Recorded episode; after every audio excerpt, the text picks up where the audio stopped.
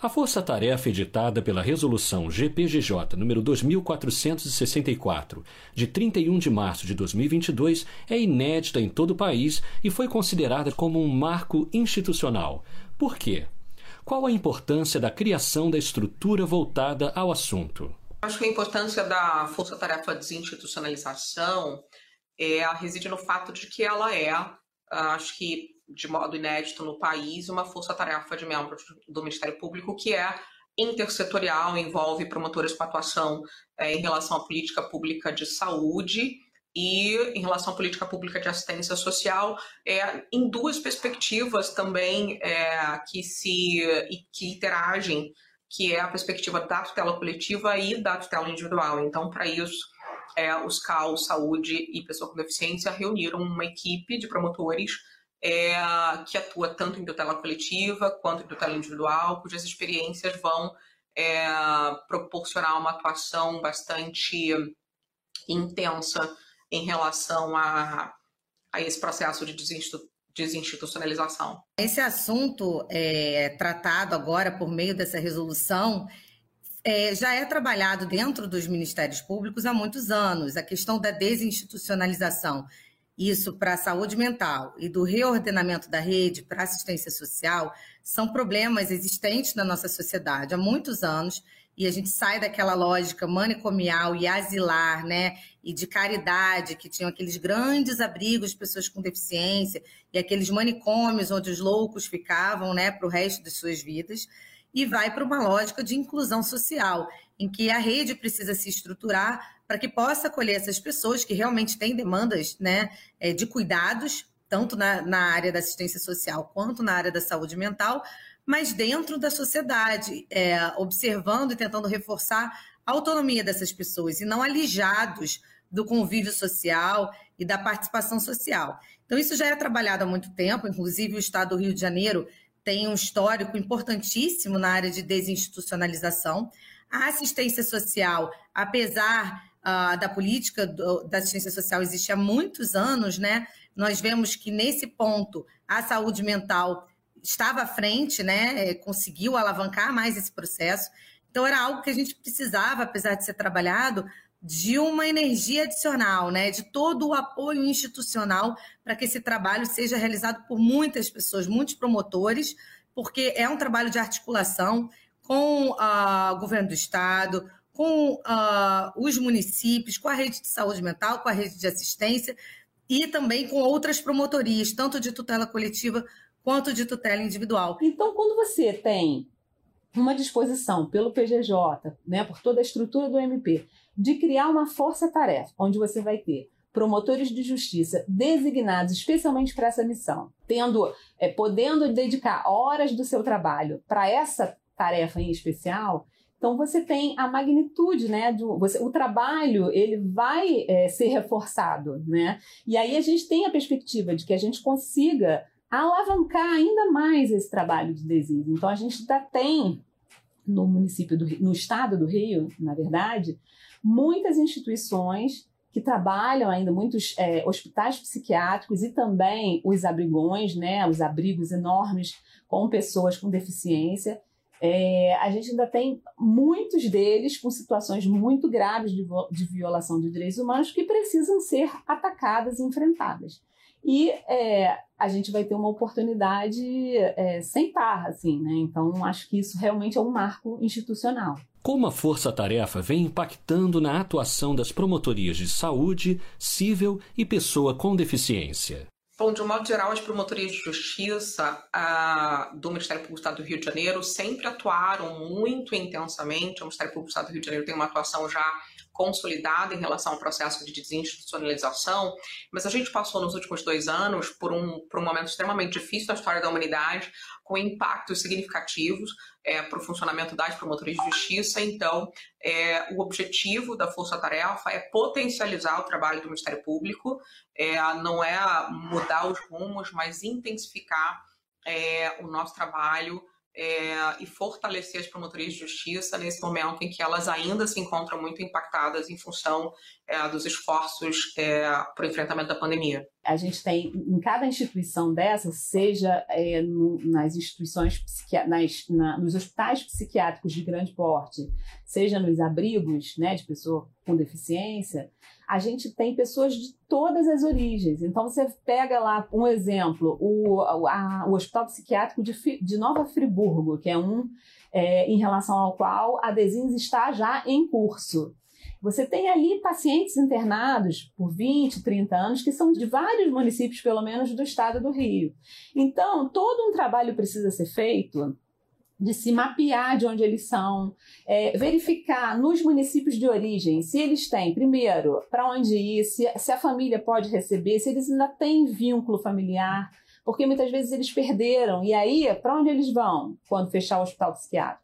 Eles vão para o ponto da atenção da rede que tem é, possibilidade, que é apropriado para recebê-los, são as residências terapêuticas. Mas aí você precisa ir lá no município de origem deles e verificar se essa rede de apoio, se ela já existe, se ela está constituída. Então, são muitos aspectos para, para serem verificados até que aquele paciente possa retornar efetivamente para a sua, ou para a residência da sua família, ou para uma residência terapêutica.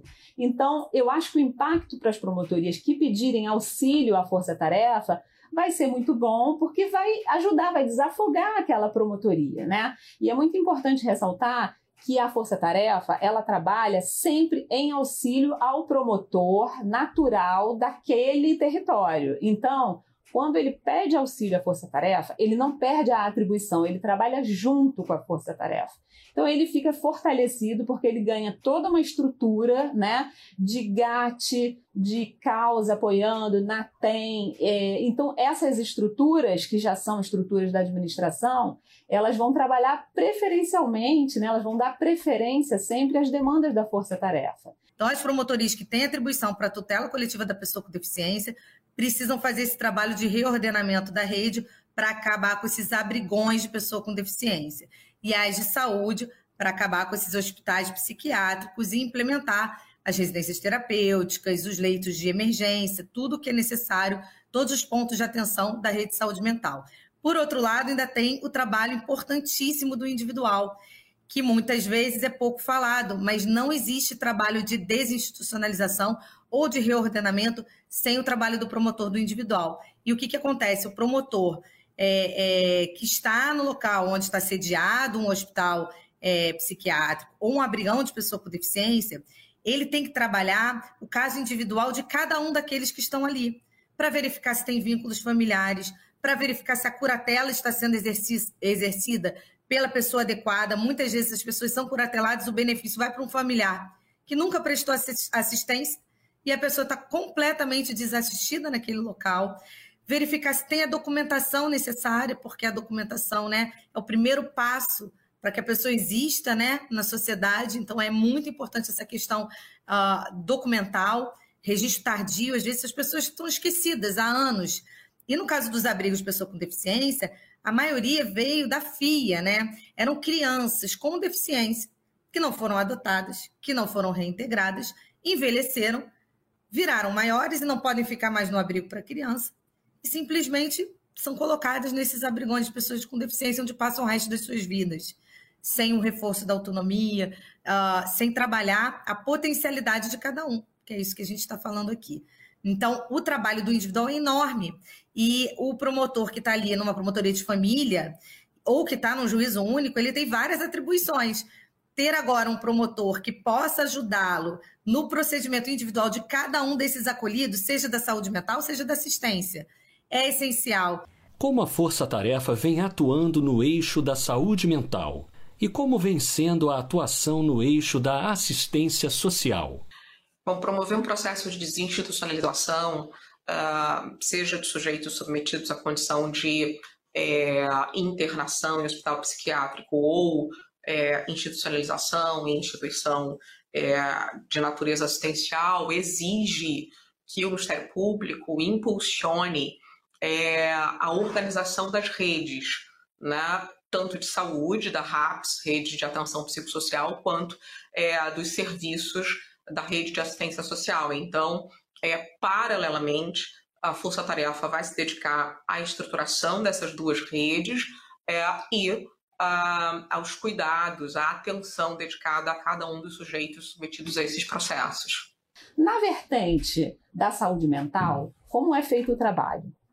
A Força Tarefa vai focar inicialmente em algumas instituições, né? São três instituições no estado, instituições em que a, a, o, o GAT já teve oportunidade de se debruçar sobre a condição dessas, dessas é, instituições e já viu que nesses locais ocorrem realmente violações muito graves e é, são locais onde as pessoas realmente estão ali internadas é, com todo tipo de violação das leis é, nacionais, né, sobre, é, com, com violação ao Programa Nacional de, de Saúde Mental. E, enfim, nessas instituições que vão ser atacadas, vão ser enfrentadas pela Força Tarefa agora, num primeiro momento, os nossos técnicos né, do MP, a, os CAUS, né, já, já verificaram que existem graves violações. Por isso, essas instituições foram escolhidas como um alvo inicial. O ponto de partida em cada processo de desiste desses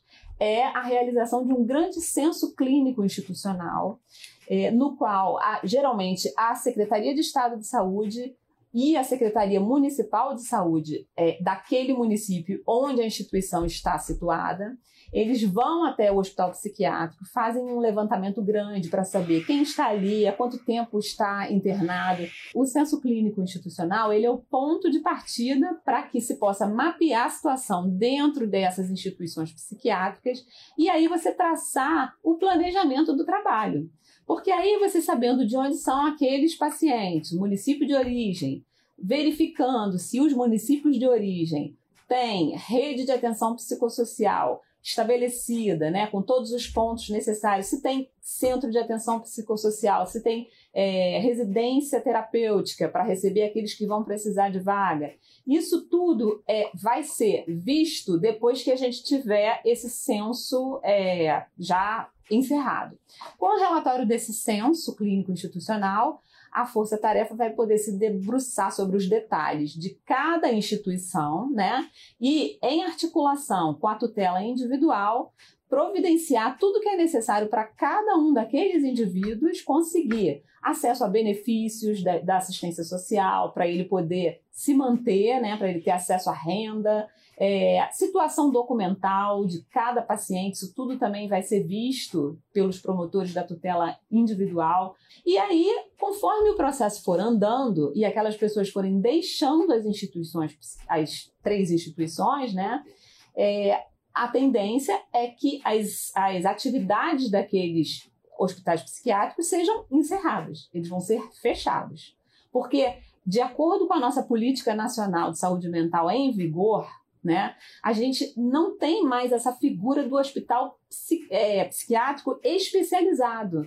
Ninguém precisa ficar internado numa instituição psiquiátrica por um, dois, quatro, dez, trinta anos as pessoas, é, qualquer pessoa pode ter um surto, pode ter uma condição aguda né, de saúde mental. Mas como é que a política nacional preconiza que isso seja resolvido? É, existem existem é, pontos de atenção na re, da rede de atenção psicossocial para atender esses casos. Então, quais são eles? São os hospitais gerais. No hospital geral, a pessoa que tiver necessidade de um atendimento por conta de uma crise aguda, né? Ela vai ser atendida, vai ser estabilizada, vai ser atendida ali por alguns dias, semanas no máximo, estabilizou, ela pode voltar para o convívio social, ela pode voltar para a família, ela pode voltar para a vida normal. Então, ninguém tem que ficar trancafiado nessas instituições como acontecia antigamente. Então, isso é algo em extinção. A força-tarefa no eixo da assistência social, quando ela foi uh, pensada, né, é, até para que haja um resultado efetivo, nós uh, entendemos, junto com, com o GAT, junto com as promotorias que já atuam nessa, nessa seara há muito tempo, optar de início por quatro hospitais psiquiátricos, né? Dentre esses, três é, já solicitaram uh, o auxílio da Força Tarefa, e quatro abrigões de pessoas com deficiência estaduais, que também três solicitaram auxílio uh, da Força Tarefa. Os outros estão sendo trabalhados também pelos promotores já há bastante tempo. E é importante ressaltar: quase todos já têm ação civil pública ajuizada, já tem a porta de entrada do abrigo fechada, né? não estão recebendo novas pessoas. Alguns já até se conseguiu que fosse feito censo para saber exatamente quem está lá dentro, porque antes nem se conhecia quem estava lá dentro. E agora, assim, na tutela coletiva, o que é muito importante é justamente a conseguir implementar as residências inclusivas. É, o que, que acontece? Pela Convenção da Pessoa com Deficiência, um dos princípios mais importantes é justamente a inclusão da pessoa na sociedade. A Lei Brasileira de Inclusão, no seu artigo 31, ela inclusive fala sobre a, a garantia da moradia digna, seja ela com os familiares, seja ela para as pessoas que não têm familiares, não têm vínculos e que são dependentes, através das moradias com apoio ou residências inclusivas. As residências inclusivas também estão previstas na legislação do SUAS, né? É, e aí elas são previstas como são modelos muito parecidos a, a casas mesmo, incluídas na sociedade. É, é, é, semelhante à residência terapêutica nesse sentido, né? Só que não está vinculada à política de saúde mental. Até 10 moradores, pessoas com deficiência e com dependência, e que não tenham vínculos familiares, né? Estejam com os vínculos rompidos ou fragilizados a implementação da residência inclusiva é um desafio a mais, a mais até do que as residências terapêuticas pela falta de financiamento. Residência terapêutica tem financiamento federal e estadual. Residência inclusiva teve financiamento federal por uma vez só, uma única vez, no plano Viver Sem Limite. É, no caso, no estado do Rio de Janeiro, foram elencados 16 municípios para terem suas residências inclusivas com cofinanciamento federal. E aí, metade pelo cofinanciamento estadual, e só implementaram quatro. Então, a gente tem um estado do Rio de Janeiro só com quatro residências inclusivas. E pelo levantamento do CAL, nós temos ah, quatro residências inclusivas e 28 outras modalidades, né? Dentre essas, cinco são casas lares do município do Rio que parecem com residência inclusiva, mas não recebem financiamento. E o resto todos são abrigões de pessoas com deficiência que são contra a política. Então, qual é o trabalho muito grande agora? Implementar esse serviço de residência inclusiva para acolher, tirar, retirar as pessoas desses abrigões. E diga-se de passagem, custam muito para o poder público. A gente já fez levantamento de custos, várias ações que os colegas já ajuizaram já mostram como é caro é, manter esse abrigão, sendo que a qualidade do serviço é muito ruim e a violação de direitos é enorme, e a gente tem que olhar para aquelas pessoas. E, uh, e, ao mesmo tempo, do colega do individual regularizar a situação toda da pessoa para que ela tenha o direito ao BPC, ao benefício, para ela, que ela tenha uma conta própria com seu dinheiro, consiga viver com mais autonomia e com seus direitos garantidos. Como a atuação da Força Tarefa poderá garantir aos assistidos os direitos previstos na Convenção sobre os Direitos das Pessoas com Deficiência, na Lei Brasileira de Inclusão, na Lei da Reforma Psiquiátrica e nas políticas públicas de assistência social e saúde mental? Então, o grande objetivo da Força Tarefa é, é fazer cumprir é, os comandos constitucionais e legais relacionados à garantia de direitos é, desses sujeitos, tanto em relação à, à garantia de uma atenção psicossocial de base comunitária, quanto ao direito a serviços de assistência social é, que permitam ou proporcionem uma vida autônoma né, aos adultos é, com deficiência. Então, o objetivo do Ministério Público é intensificar um trabalho que já vem sendo realizado há décadas é, pelo Ministério Público do Estado do Rio de Janeiro, é, no sentido da garantia desses, desses direitos. Infelizmente, essa, a lei da reforma ela é de 2001 e até hoje a gente ainda tem essas algumas instituições no estado do Rio de Janeiro com pessoas é, em situação de violações de, de direitos. Como é que começou o nosso trabalho, esse GT Desinte, né? E todas essas ações, esse trabalho já é realizado há algum tempo, né? Como é que ele começou? Ele começou através de um levantamento pelo GAT. Nós temos um núcleo de políticas públicas do GAT maravilhoso, Inclusive, uma das técnicas, ela é habilitada pela OMS e o, a gente implementou um instrumento denominado Quality Rights, né, direito à qualidade, um kit de ferramentas para descobrir o nível uh, da qualidade de, de direitos né, observada dentro dessas instituições asilares e manicomiais. Tanto hospitais psiquiátricos, já existia realmente essas duas vertentes, quanto abrigões da, uh, uh, de pessoas com deficiência. E nesse kit de ferramentas você tem uma série de direitos, todos baseados na convenção.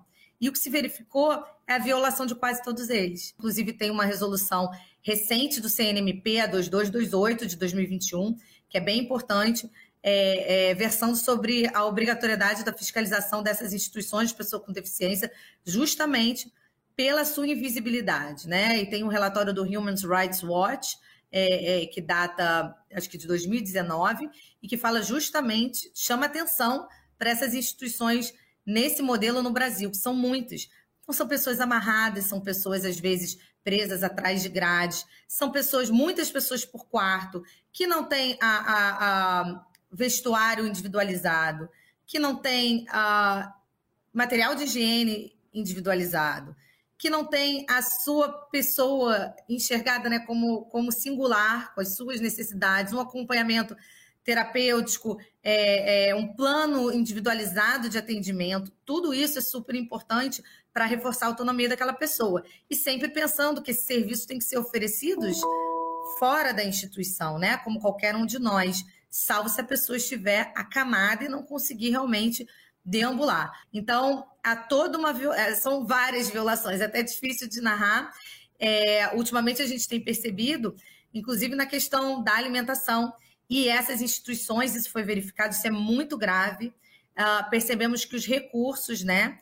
Isso aí, o trabalho importantíssimo individual, do promotor do individual, o recurso dessas pessoas, o BPC, tem sido usado para custeio das despesas é, coletivas inerentes ao serviço, alimentação, gás, de unidades que pertencem ao Estado ou ao município, aí depende, é, se utilizando do dinheiro das pessoas para poder se manter. Nos últimos anos, inclusive durante a pandemia, teve a, o fechamento né, de um hospital psiquiátrico em Três Rios, que foi um trabalho árduo, incrível e que realmente fortaleceu a rede de atenção psicossocial, a RAPS, de vários municípios no entorno. E também teve o fechamento da Casa de Saúde Cananeia, que é em Vassouras, que também é um trabalho antigo, assim, que os promotores do individual uh, se dedicaram muitíssimo e da tutela coletiva também. E vale ressaltar que a experiência, assim, a maior experiência citada no Brasil inteiro de desinche foi justamente em Carmo, né? A doutora Sheila agora faz parte da Força Tarefa, e foi o primeiro, é, é, realmente um hospital estadual enorme em que se criaram diversas residências terapêuticas e hoje são visitadas como um exemplo de que é possível.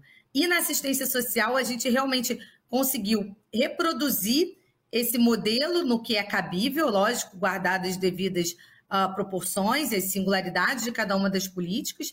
E houve realmente um movimento muito forte, teve, tiveram ações pelos colegas uh, uh, do, nos principais abrigos estaduais existentes. Então, já há ação civil pública ajuizada no Rego Barros, que fica em Conceição de Macabu, que vai ser também objeto dessa, dessa nossa força-tarefa. No uh, Almir Madeira, que é um abrigo de Niterói, que realmente tinha, era da infância, mas só, hoje em dia quase todos que estão ali são adultos com deficiência já teve ação tanto pela infância, pela promotora da infância, quanto pela promotora da tutela coletiva. Uh, o Protógenes Guimarães, também, que é Araruama, a, a colega lá da região também ajuizou ação, também está sendo trabalhado intensamente. E o Oswaldo Aranha, que fica em Barra do Piraí, sempre foi muito trabalhado pelos colegas do individual e do coletivo, já tem, inclusive, o relatório do GAT finalizado. Que esse trabalho que o Ministério Público faz ele é um trabalho que é, respeita muito o, o, os profissionais de saúde, né? Que são, em última análise, aquelas pessoas que estão lá na ponta, né? Levando a atenção psicossocial a quem precisa, a, as pessoas que estão em sofrimento mental. Então, o Ministério Público ele não tem pretensão nenhuma de se substituir a esses profissionais. Né? A gente sabe que é, quem, quem faz a saúde mental são eles, mas é claro que a gente sabe também que nem sempre os gestores dos territórios, os gestores de saúde, é, têm essa disposição, dão a prioridade necessária né, para que um determinado município tenha uma rede de atenção psicossocial funcionando perfeitamente, por exemplo. E nesses momentos é, entra o Ministério Público para garantir o direito dessas pessoas, né? para fazer pressionar o gestor para que esses pontos de atenção da rede sejam implantados, sejam criados, para que essas situações de violação de direitos né, sejam corrigidas. Então, é essa ressalva que eu queria fazer, porque eu acho que é bem importante.